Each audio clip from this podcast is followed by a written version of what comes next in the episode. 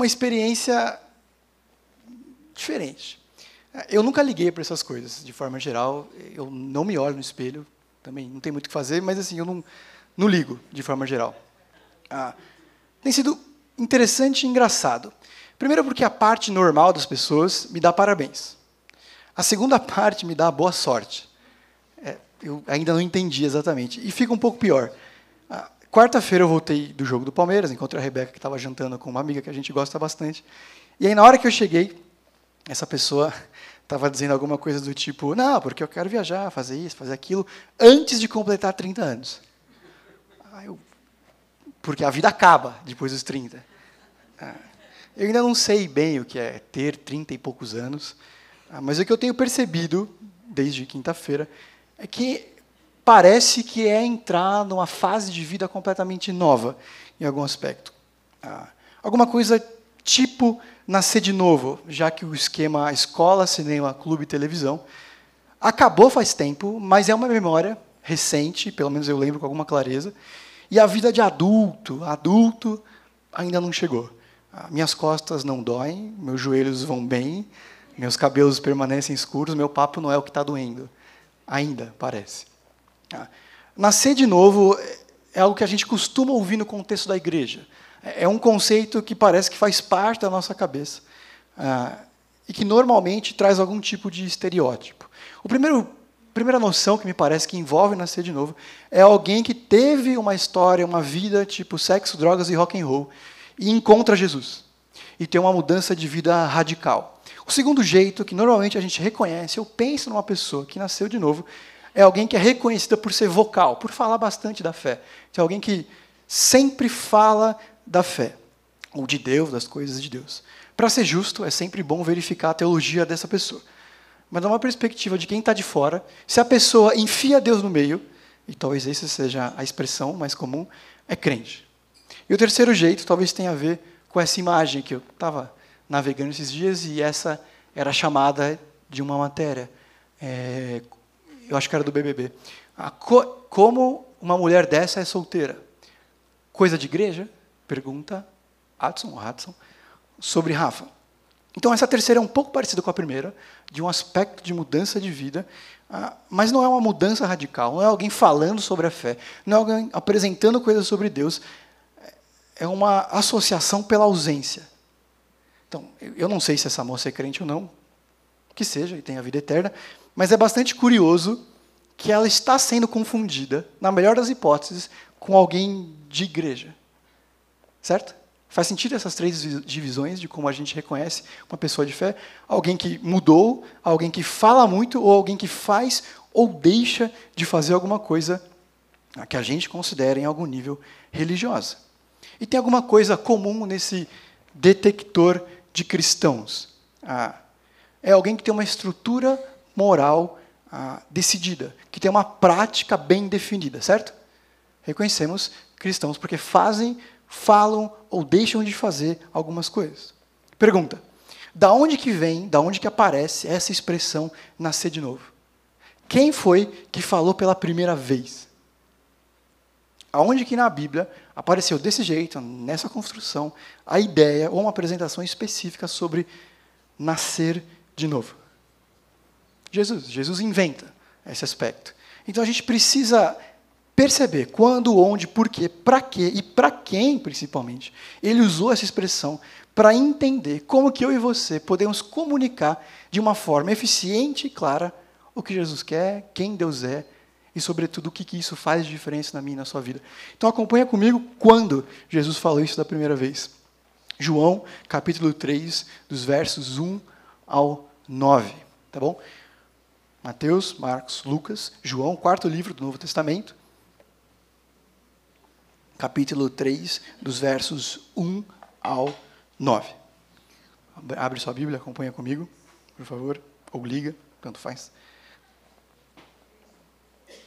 Muito bem. Havia um fariseu chamado Nicodemos, uma autoridade entre os judeus. Ele viu Jesus de noite e disse: Mestre, sabemos que ensinas da parte de Deus, pois ninguém pode realizar os sinais miraculosos que estás fazendo, se Deus não estiver com ele. Em resposta, Jesus declarou: Digo a verdade. Ninguém pode ver no reino de Deus se não nascer de novo. Perguntou Nicodemos: Como que alguém pode nascer de novo sendo velho? E isso não parece o que parece ser. Ah, é claro que não pode entrar pela segunda vez no ventre da sua mãe e renascer. Respondeu Jesus: Digo a verdade. Ninguém pode entrar no reino de Deus se não nascer da água e do espírito. O que nasce da carne é carne, mas o que nasce do espírito é espírito. Não se surpreenda pelo fato de eu ter dito: é necessário que vocês nasçam de novo. O vento sopra onde quer, você o escuta, mas não pode dizer de onde o vento vem e nem para onde vai. Assim acontece com todos os nascidos do Espírito. A gente vai falar sobre o que não é nascer do Espírito, o que é nascer do Espírito e algumas considerações sobre mim e você. Tá bom? A primeira coisa que a gente precisa pensar, ou pelo menos calcular em algum nível, é que nascer de novo, apesar das nossas tendências evangélicas, não é necessariamente fazer algo novo ou deixar de fazer algo velho. Pelo menos esse não é o pressuposto básico e inicial. Ah, Nicodemos ele é um fariseu. Ele é alguém religioso, para todos os efeitos, ele é um professor de Bíblia do Antigo Testamento. Ele é alguém que conhece muito bem Deus, ele é alguém que sabe muito mais do que todos nós, de forma geral, e tem uma mente muito mais afiada do que qualquer cristão hoje em dia. A profissão dele é saber e falar sobre as coisas de Deus. Ele é um religioso por excelência e convicção. Ah, e essa ideia de fariseu traz um monte de ideias para mim para você que têm convivido com a igreja em algum nível. Ah, ideias certas e algumas erradas. Mas o ponto principal é esse. Ele é uma pessoa cuja vida profissional e pessoal envolvem uma prática religiosa muito bem definida. Todo mundo sabe o que ele faz e deixa de fazer. E associam essas coisas a ser religioso. Em resumo, ele é um rico professor de Bíblia com status na comunidade. Já percebeu que toda vez que um fariseu aparece no Evangelho, as pessoas costumam ouvir? E reagir ao que ele está falando, ao que os fariseus estão falando? Não é alguém que as pessoas não é um pregador na Praça da Sé, que está falando e as pessoas não lidam. É alguém que toda vez que fala, o povo, quem está em volta, e o próprio Jesus, normalmente lida, ouve, responde ou reage. E essa é a primeira pessoa que Jesus oficialmente convida a nascer de novo com essa expressão. Alguém que tem uma clara conduta prática religiosa. É alguém que conhece Deus muito bem em um certo sentido. E ele, esse tal de Nicodemos, fariseu, é um é a primeira pessoa que é convidada a nascer de novo. É um pouco estranho ah, esse fato diante dos nossos exemplos que a gente trouxe aqui, porque Nicodemos cumpriria, cumpriria com cada um deles. É alguém que faz ou deixa de fazer várias coisas, primeiro e terceiro exemplo, e é alguém que fala muito sobre as coisas de Deus. Ele aparece para Jesus, ah, chamando de mestre, e Jesus fala: tem que nascer de novo. Não é um chamado, primeira coisa, para começar uma estrutura nova moralista, ou mesmo até uma mudança radical visível, ainda que envolva um pouco isso. Nicodemos não é uma pessoa em apuros, sofrendo, que precisa de livramento. Não é alguém com uma crise de ansiedade ou problemas graves que precisa encontrar um resgatador. Não é isso que aproxima de Jesus. Ele é alguém bem estável. Ele é um mestre, provavelmente com mais de 50 anos. A primeira pergunta que a gente precisa lidar é: por que, que Nicodemos precisa de Deus? Por que, que Nicodemos precisa nascer de novo? Porque ele cumpre com tudo, basicamente, que a gente reconheceria uma pessoa religiosa. Ah, e o que, que Jesus está realmente comunicando sobre si, sobre eu e você, sobre mim e o mundo? Ah, Nicodemos ele vem de noite conversar com Jesus. João mostra um pouquinho mais para frente que esses religiosos tinham um pouco de vergonha de se associar a Jesus. E é interessante, sempre que João fala do contexto de noite, falar alguém veio de noite, aconteceu uma coisa de noite, normalmente envolve um contexto de trevas espirituais. Não de opressão necessariamente, mas de cegueira, de não entendimento. Jesus já é bem conhecido. Um pouquinho antes, ele acabou de expulsar os vendedores do templo tinham ali ladrões, vendedores, gente que explorava o povo. Jesus, muito tranquilo, pega chicotes e expulsa todos. Jesus já é alguém conhecido. Jesus já é alguém que as pessoas sabem, em algum nível, que tem algumas convicções, que fala coisas sobre Deus e tem uma direção específica. Por causa disso, por tudo que Jesus tem feito e falado, Nicodemos se aproxima dele. Nicodemos não é alguém desavisado, curioso. Ele chama Jesus de mestre. Não é alguém que desconhece a teologia de Jesus. A forma como ele se aproxima é bem curiosa.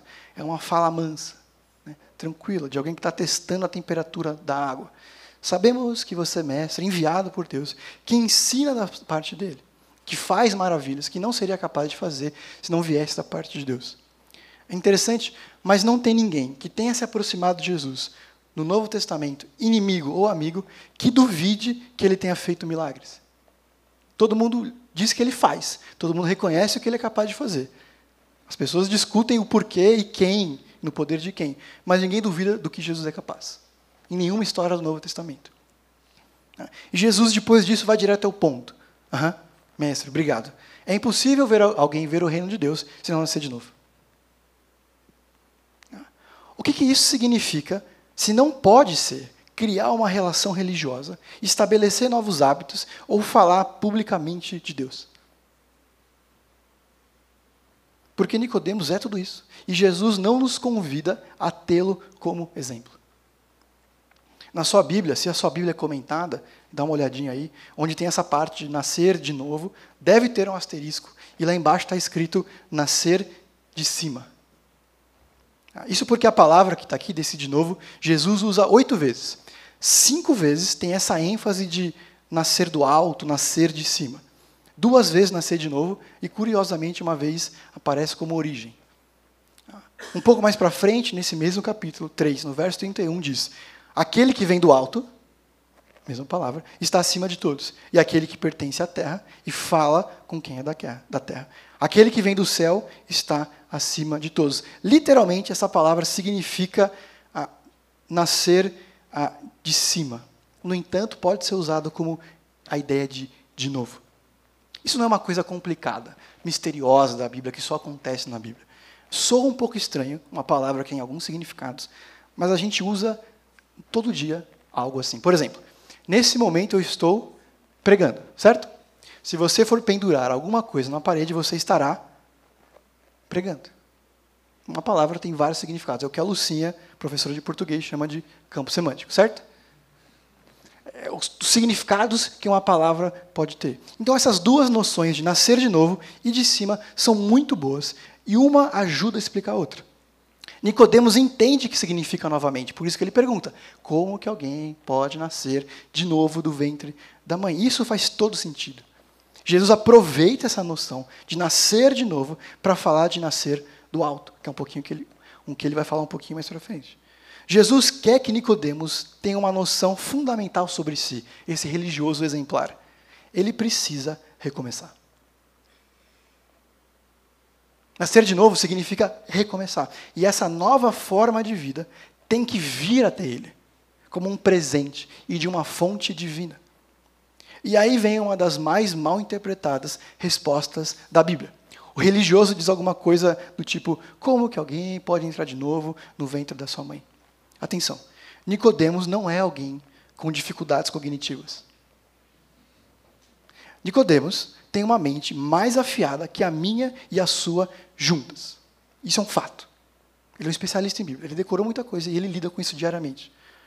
Ele sabia que Jesus não estava se referindo à reencarnação, e ele sabia que Jesus não estava se referindo a um segundo nascimento físico. É interessante porque a situação não é muito diferente hoje.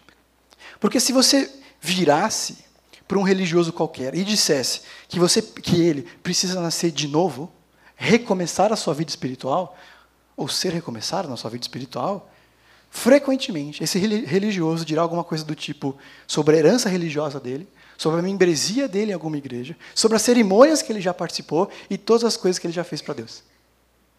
É exatamente o que Nicodemos está falando, ou pensando. Nascer de novo, mas Nicodemos.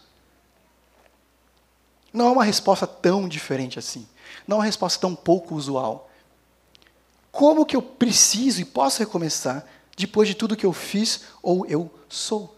E Jesus está falando, você precisa começar de novo. Na verdade, este começo precisa vir do alto.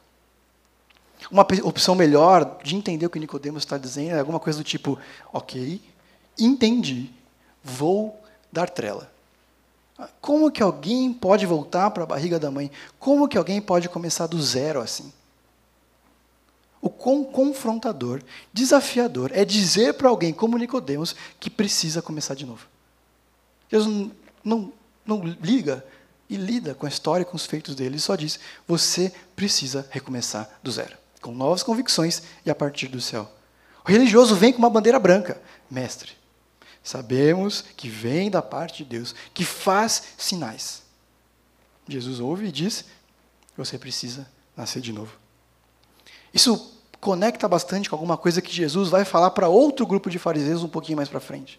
Digo-lhes a verdade, os publicanos, que é uma ideia de pecadores e prostitutas, estão entrando antes de vocês no reino de Deus.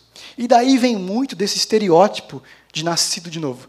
Gente excluída, que em alguma maneira estava no fundo do poço, emocionalmente quebrada. E esse tipo de pessoa que nasce de novo. Basicamente porque gente assim foi mais rápida em perceber a necessidade de um Salvador do que gente como Nicodemos, que tinha uma vida confortável e era reconhecido por ser alguém de bem, como Nicodemos. É por isso que a gente associa muito nascer de novo com abandonar muita coisa, com deixar de fazer muita coisa ou simplesmente ter uma vida radicalmente transformada. Porque essas pessoas normalmente tiveram e têm a percepção mais rápida de que precisa de um Salvador e não um mestre que ensine algumas coisas. Porque a vida de Nicodemos vai muito bem, obrigado. Tudo funciona para ele. E Jesus diz alguma coisa do tipo: a sua vida tem sido em vão. A forma como você vê a vida, a forma como você se vê, a maneira como você valoriza as coisas, quem você pensa que é, está completamente errada diante de Deus. É isso que ele está falando para Nicodemos. E lembre, perceba para quem que ele está falando isso. Portanto, não é de estranhar que Jesus sempre reforce o quão difícil é entrar no reino de Deus. Me digam se eu estou errado. Mas por acaso, quando a gente começa a falar para pessoas que não têm a nossa fé, a gente costuma comunicar alguma coisa do tipo: você precisa de Deus. Você precisa parar de ou começar a. A gente associa muito esse novo nascimento, os efeitos da salvação, com fazer. E essa é a nossa tendência evangélica, de tentar fazer com que o não cristão se comporte como um cristão, para que seja a nossa convivência seja mais ah, afável, para que não nos irrite tanto, para que não nos incomode. Isso me lembra alguma coisa que eu li recentemente num livro muito bom, que saiu faz pouco tempo, Escravidão, do Laurentino Gomes. Por sinal, ele é um irmão em Cristo. E ele narra o trajeto dos escravos para chegar nas colônias e uma coisa do tipo. Em Ribeira Grande, uma ilha, uma cidade numa ilha aqui do aqui da América, missionários ganhavam dinheiro transformando escravos boçais, ou seja, os que não eram cristãos e nem falavam português, em ladinos, batizando-os e ensinando-os alguns rudimentos do idioma. Desse modo, ao chegar no destino, poderiam ser vendidos a preços mais altos nos leilões de cativos. Qual era o problema deles? Não conheciam a Deus e eram escravos. O que, que esses cristãos estavam resolvendo? Estavam tornando eles mais adequados para a própria convivência. Quando a gente vira para o não cristão e associa o cristianismo, conhecer a Deus, receber a salvação, como um presente de Deus e diz você precisa começar ou parar, a gente ignora o principal problema de uma pessoa que não conhece a Deus, que é não conhecer a Deus. Não perceber que o novo nascimento não está associado necessariamente, em um primeiro momento, com práticas religiosas determinadas, mas com a transformação mais interior do nosso ser. Que o nascimento não surge em mim, mas em mim. Certo? Que o novo nascimento, esse nascimento de novo, vem do alto. Que o objetivo de comunicar Cristo não é transformar ou adaptar pessoas que não conhecem a Deus à minha rotina, à minha percepção ou às minhas preferências, ou mesmo a preferências cristãs, mas conhecer e entender quem Deus é e o que Ele quer. Ah, o que é então o novo nascimento? Como que eu posso comunicar Cristo de forma adequada, se não adaptar as pessoas para a minha rotina? Muito bem. Ah, é ser encontrado pelo poder, e daqui a pouco a gente vai falar do amor de Deus. Em João, Jesus diz: Digo-lhes a verdade, ninguém pode entrar no reino de Deus se não nascer da água e do Espírito. E aí Jesus tenta explicar usando termos mais familiares para o especialista do Antigo Testamento. Isaías 44, 3 e 4 traz um pouco dessa noção, por incrível que pareça. Deus dizendo: Pois derramarei água na terra sedenta e torrentes na terra seca. Derramarei meu espírito sobre a sua prole, dizendo para Israel, e a minha bênção sobre os seus descendentes. Eles brotarão como relva nova, como salgueiros junto a regatos. O que Deus está falando aqui é que o povo de Deus será afastado dos seus pecados. Verá que precisa de salvação. Então, o Espírito é derramado como água. E a partir do Espírito, a transformação que ele oferece, surge vida. Outro versículo, que Nicodemos provavelmente teria uma noção, Ezequiel 36, 25 e 27. Deus dizendo de novo, usando essa mesma linguagem, água e espírito. Aspergirei, jogarei, derramarei água so, pura sobre vocês, e vocês ficarão puros. Eu purificarei de todas as impurezas e de todos os seus ídolos. Darei a vocês um novo coração. Porém, vocês, um espírito novo. Tirarei de vocês o coração de pedra e lhes darei um coração de carne. Porei o meu espírito em vocês e os levarei a agirem segundo os meus decretos e obedecerem e obedecerem fielmente as minhas leis. Essa ideia de nascer do espírito, nascer da água, não é completamente nova e nem assim um especialista em Bíblia conseguiu entender de primeira. As duas, os dois versículos que a gente leu, falam da mesma ideia, de uma profunda e total transformação de quem somos. De que o povo de Deus, aqueles que o conhecem em algum nível, estão impuros, entregues a si, eles agem com insensatez. Israel, um pouquinho mais para frente, em Ezequiel, é tratado como o vale dos mortos. Se você lembra um pouquinho desse pedaço. E aí vem Deus trazendo, renovando, refazendo tendões, músculos. Porque eles vão ganhando vida a partir do Espírito. O Espírito é essa presença pessoal de Deus. Há vários jeitos de explicar isso: o nascer do Espírito ou viver pelo Espírito. O mais simples é a ideia de como a presença real de Deus, como o Espírito, como Deus, por meio do Espírito, transforma quem nós somos, que Ele regenera, reconstrói e influencia decisivamente a minha e a sua vida. Quando eu falo em transformar, é justamente abrir os olhos quando a gente começou a entender a verdade de Deus, quem Jesus é e o que ele fez. É quando o coração começou a ser inclinado para entender a verdade de Deus, quem Jesus é e o que Deus fez. E essa é a história de muita gente aqui. Se você for parar e pensar. Anos e anos rejeitando qualquer noção de Deus e da Bíblia, certo? Que mesmo muita gente ao seu redor insistindo, chamando para a igreja, para inúmeras programações, pequeno grupo, pizza dos homens, final, musical de final de ano, alguma coisa do tipo. Eu e você ficamos diferentes. Nunca surgiu desejo, nunca surgiu interesse. Longos anos a fio, dias, meses que seja, nunca, nada deu vontade. Até que um dia, do nada, vontade. Da vontade, entendimento. Do entendimento, rendição. Pergunta: da onde veio essa vontade? Da onde que veio a vontade de conhecer Deus?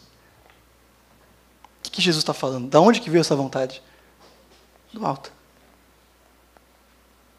Veio do nada? Não. Pode parecer que é do nada, mas veio dos santos, incríveis e infalíveis planos de Deus. Para outros, a história é clássica. Você nasceu na igreja, entendia muito bem a lógica da salvação, quem Jesus é, o que ele fez, da cruz, ouviu a história de Davi 500 vezes, Daniel 700 vezes, Moisés não aguenta mais. Mas teve um período na sua vida que você se desviou, que é a palavra que a gente costuma usar. E aí alguma coisa muda. O coração é inclinado de volta para as coisas de Deus. E assim como o filho mais novo da parábola, um filho que sai de casa, rejeita o pai, vai fazer o que quer e depois volta.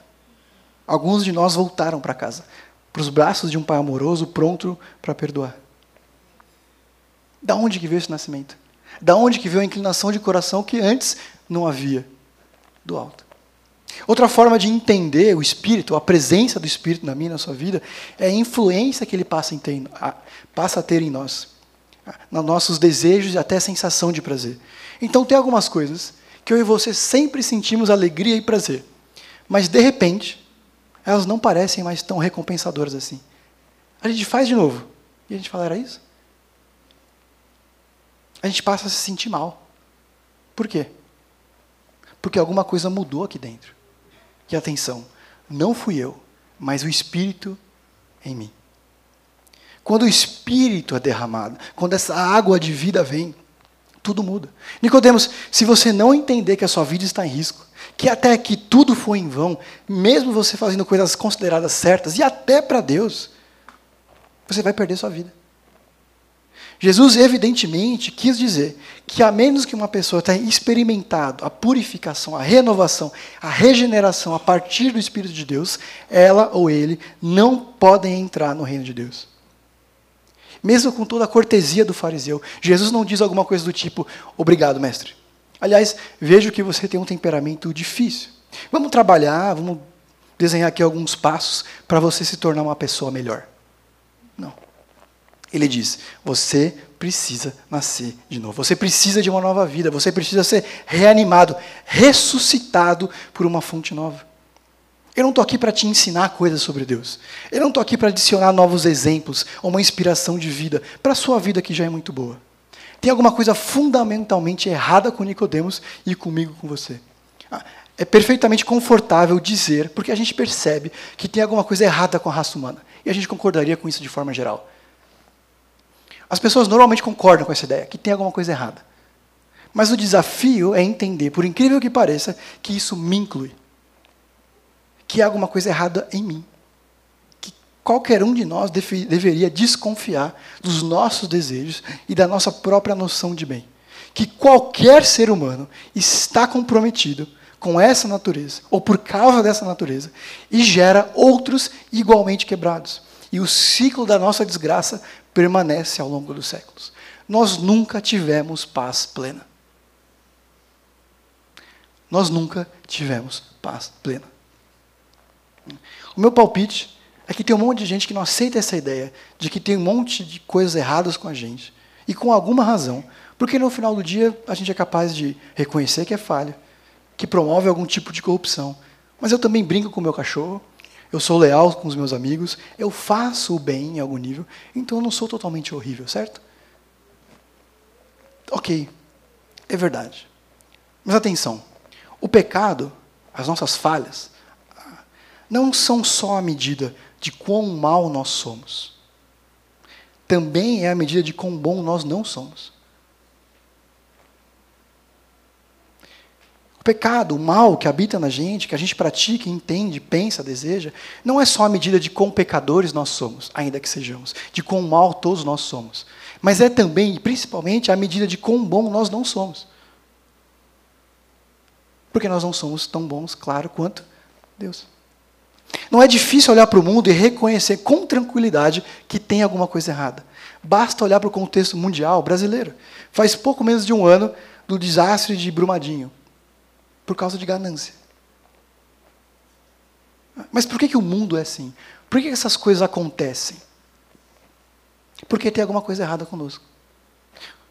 Porque isso é parte fundamental do diagnóstico de Jesus para Nicodemos. Você está fazendo essas coisas. Você até conhece Deus, mas você não me conhece. Você não me entende. Você não se entende.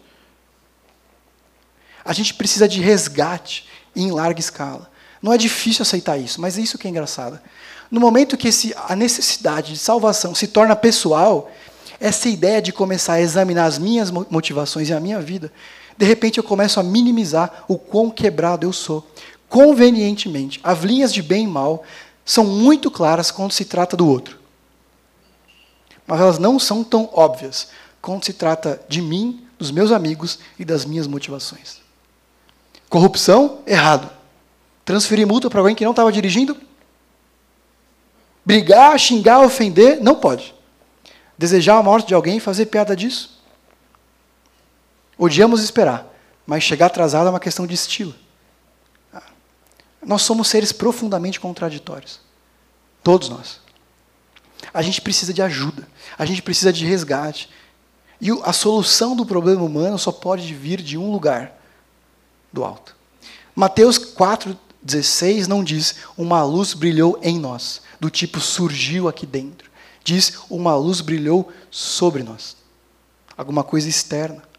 Significa, no final das contas, que dizer alguma coisa do tipo, se todo mundo fizer a sua parte, podemos tornar um lugar melhor, não funciona. Não funciona porque nós não temos o que é preciso. E essa é uma abordagem clara e realista dos nossos problemas. Não é pessimista, porque é a certeza da salvação. Eu sou um discípulo de Jesus. Eu acredito que fazer o bem é bom e é importante. Jesus faz disso uma das coisas principais. Amar o próximo como a ti mesmo não veio de Gandhi, mas de Cristo. Gentileza e atos de bondade, como solução universal dos nossos problemas, é ingenuidade. Porque não chega ao centro do problema. Todos nós somos profundamente contraditórios e seletivos com o nosso bem. Nós somos uma enorme mistura de bem e mal. O chefe da máfia manda matar um adversário e no dia das mães manda flores para a mãe. E isso faz sentido.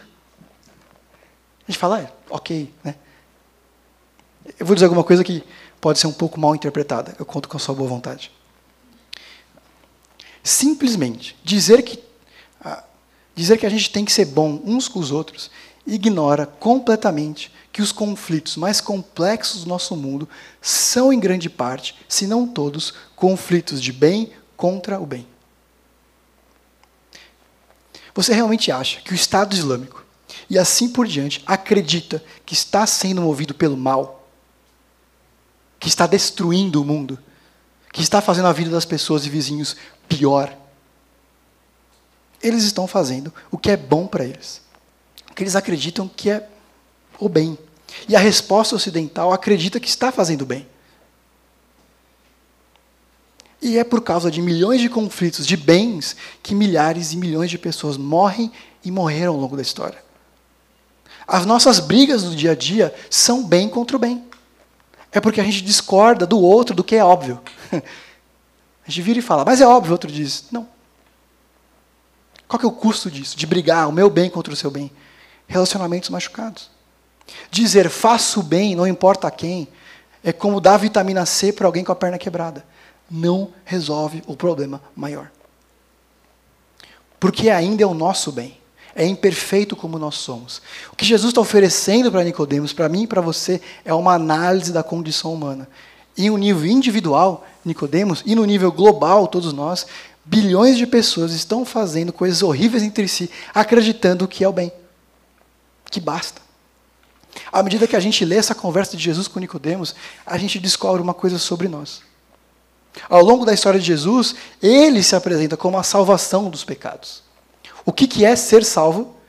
Bom, salvação tem pelo menos seis dimensões, principalmente a espiritual, de ser redimido, resgatado, transformado, entender que nós somos pecadores e Jesus salva, mas também envolve salvação física, econômica, política, social, psicológica. Em outras palavras, a salvação que Deus oferece por meio de Jesus é a cura, é a renovação de todas as dimensões da vida humana.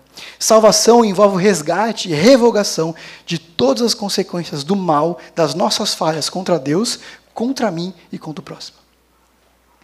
Ser salvo significa ser separado, emancipado, abandono. E é sobre isso que a gente precisa comunicar. Nicodemos pensa assim, e esse é um grande resumo. Você tem no seu jardim uma laranjeira. Mas você cansou dela. Você cansou de laranja, de enjoou. Te dá vontade de colher maçãs. Basta você desejar que nasçam maçãs? Basta você se concentrar o suficiente, desejar do fundo do coração que apareçam maçãs? Basta você regar diferente? Basta tratar a laranjeira como uma macieira? Não adianta, Nicodemos, tentar me seguir, me chamar de mestre e tentar me encaixar na sua estrutura político-religiosa, econômica e social. Tudo precisa mudar a partir de mim, de quem eu sou, da onde eu vim e o que eu vim fazer. Por mais convincente que qualquer argumento possa parecer, a transformação do coração humano não é resultado de esforços próprios. Eu não posso mudar ninguém, mesmo que eu ame muito a pessoa. Eu não sou capaz de projetar fé no outro. Eu não posso criar isso em mim, por isso que os discípulos pedem: Senhor, aumenta-nos a fé. Porque a fé vem do alto. A questão não é adicionar Jesus à minha vida, mas o contrário. Ter a minha vida adicionada a Jesus. Ah. E aí a, a conversa vai para o seu fim. Perguntou Nicodemos: Como pode ser isso? Disse Jesus: Você é mestre em Israel e não entende essas coisas. Não entende o problema do humano, não entende o seu coração, não entende que não, não adianta obedecer, não entende que não adianta ser fariseu. Asseguro que nós falamos do que conhecemos e testemunhamos do que vimos, mas mesmo assim vocês não creram no nosso testemunho. Eu falei das coisas terrenas e vocês não creram. Como crerão se falar das coisas celestiais? Ninguém jamais subiu ao céu, a não ser aquele que veio do céu, o Filho do Homem, eu. Da mesma forma como Moisés levantou a serpente no deserto, assim também será necessário que o Filho do Homem seja levantado, para que todo aquele que nele crê tenha a vida eterna. E aí vem aquele versículo. Porque Deus amou o mundo de tal maneira que deu seu Filho, unigênito, o único Filho, para que todo aquele que nele crê não morra, pereça, mas tenha a vida eterna. E aí Jesus encerra essa conversa de novo com uma citação do Antigo Testamento, que é estranha, mas é simples. Israel, o povo, está no deserto, murmurando como sempre. Uma série de cobras venenosas aparecem, mordem o povo, as pessoas começam a ficar doentes e morrer. Deus diz a Moisés: pegue o bronze, derreta, faça uma imagem de uma cobra, igualzinha que está mordendo o pessoal, manda erguer, erga essa serpente, e aqueles que olharem e confiarem serão curados. O mesmo que condena, salva. É basicamente isso. É uma das histórias em que a rebelião e a indiferença com Deus traz ou trazem consequências. Que essa convivência indiferente com Deus é perigosa.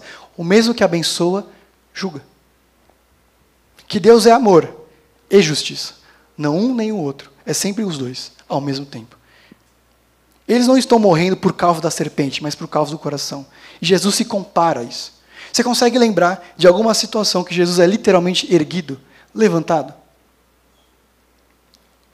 Um, na cruz, o seu sacrifício. Dois, quando ele revive para a nossa salvação. E três, quando é levado ao céu para nos enviar o Espírito a gente tem essa declaração de Deus para toda a humanidade. Eu estou aqui para te salvar, Nicodemos. Você não é muito diferente do pessoal do deserto. Você precisa de um salvador, não de um mestre. Quer dizer, vá ler os principais ensinos de Jesus, os clássicos, as bem-aventuranças. Se a reação de alguém é, ok, sem problemas, pode deixar. Boa sorte. Será questão de tempo até que você se decepcione ou cria um coração que acha que consegue obedecer. Esses ensinamentos revelam a bondade, a generosidade de Deus, mas também alguma coisa sobre nós mesmos, como Ezequiel e Isaías revelam. Nós todos precisamos de um novo coração. Ah. Eu sempre ficava muito nervoso antes de pregar. Faz um tempo considerável. É, bem antes dos 30. É, eu sempre ficava bem nervoso.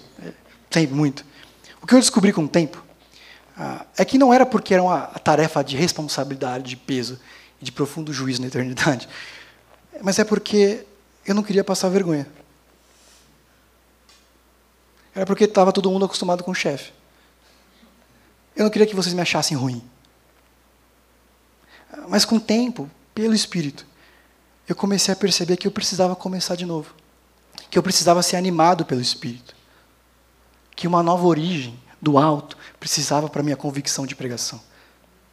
O mundo está do jeito que está porque a gente quer ser os próprios salvadores, com os nossos planos, projetos, partidos, iniciativas disruptivas, palavra da moda, que cedo ou tarde vão revelar o Criador delas, eu e você.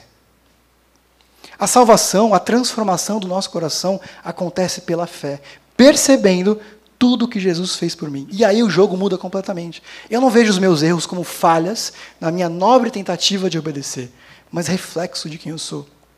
Comunicar Cristo não se resume à experiência de contar, construir essa convicção nos outros, explicar a verdade de Deus. É preciso pregar para mim também. Porque existem várias áreas da minha vida que eu preciso de novo nascimento.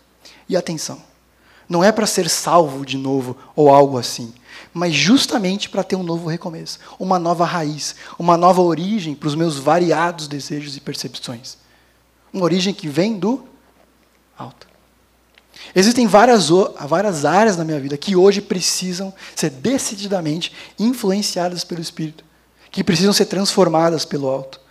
Nós todos, irmãos, e as pessoas ao nosso redor são causas perdidas. E esse é o ponto. Porque Jesus diz: agora sim eu posso trabalhar. Estou aqui, eu, com 30 anos, precisando ser convertido, não para a salvação, mas para a transformação de N partes da minha vida. E tudo bem, desde que eu saiba de onde que vem essa esperança. Como que eu posso nascer de novo? Como que eu posso comunicar Cristo para que alguém nasça de novo? Ninguém pergunta para o outro, como que você fez para nascer? É a metáfora que é significativa. Eu não me nasci. Eu nasci. Ninguém escolheu nascer. O que a gente faz é simplesmente reconhecer que alguém trabalhou e passou pela dor para dar nascimento.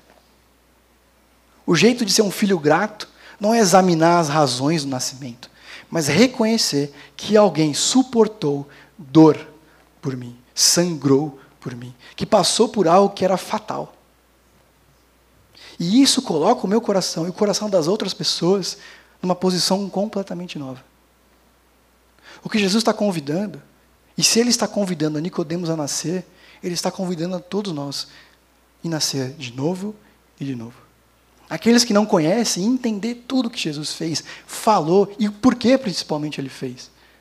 Aqueles que já conhecem, têm o privilégio disso, de ao relembrar isso, encontrar em Deus e nas coisas do alto origem para nova vida. Nova vida não é uma coisa que a gente começa e desfruta para sempre sem pensar nisso de novo. Mas por causa dessa convicção, continua a nos transformar diariamente. Para isso eu tenho, para a gente encerrar, eu tenho duas perguntas. Um, você quer nascer de novo? Você não conhece o Santo Espírito, não conhece as verdades de Jesus, o que ele passou na cruz e o porquê ele passou na cruz? Hoje é um bom dia para entender isso, para procurar isso, orar por isso e receber isso, porque não vem de dentro, vem do alto. E a segunda pergunta: ah, o que, que precisa ser confessado? Porque o novo nascimento, para mim e para você, que já conhece as coisas de Deus, começa com a total e plena rendição daquilo que a gente acha que sabia bem. Para que Ele transforme, nos revele e nos dê um novo nascimento. Para que a gente perceba outras áreas na vida que precisam desse novo nascimento, que ainda não foram alcançadas. Vamos orar. Senhor, obrigado por tudo que o Senhor tem feito por nós. Senhor, nos ajuda a ter um coração humilde de reconhecer que nós não sabemos todas as coisas, que nós não estamos prontos e que a gente precisa do Senhor. Senhor, renova o nosso coração com as coisas do alto. Que as nossas práticas não sejam confundidas com o relacionamento pessoal com o Senhor. Senhor, eu oro pelas pessoas que não te conhecem. Que o Senhor fale ao coração, coração delas. Que o poder e o amor que vem do alto constranja e dê a vontade de conhecer o Senhor. Oramos para que o Senhor alcance os nossos queridos, amigos, familiares e conhecidos com o seu Evangelho. Que o Espírito que ofereceu o novo nascimento para mim e para muitos aqui, ofereça e dê para outros também. Que a gente possa ser uma igreja que é usada pelo Senhor, que oferece, explica e participa desse novo nascimento. Obrigado por tudo que o Senhor tem feito. Em nome de Jesus.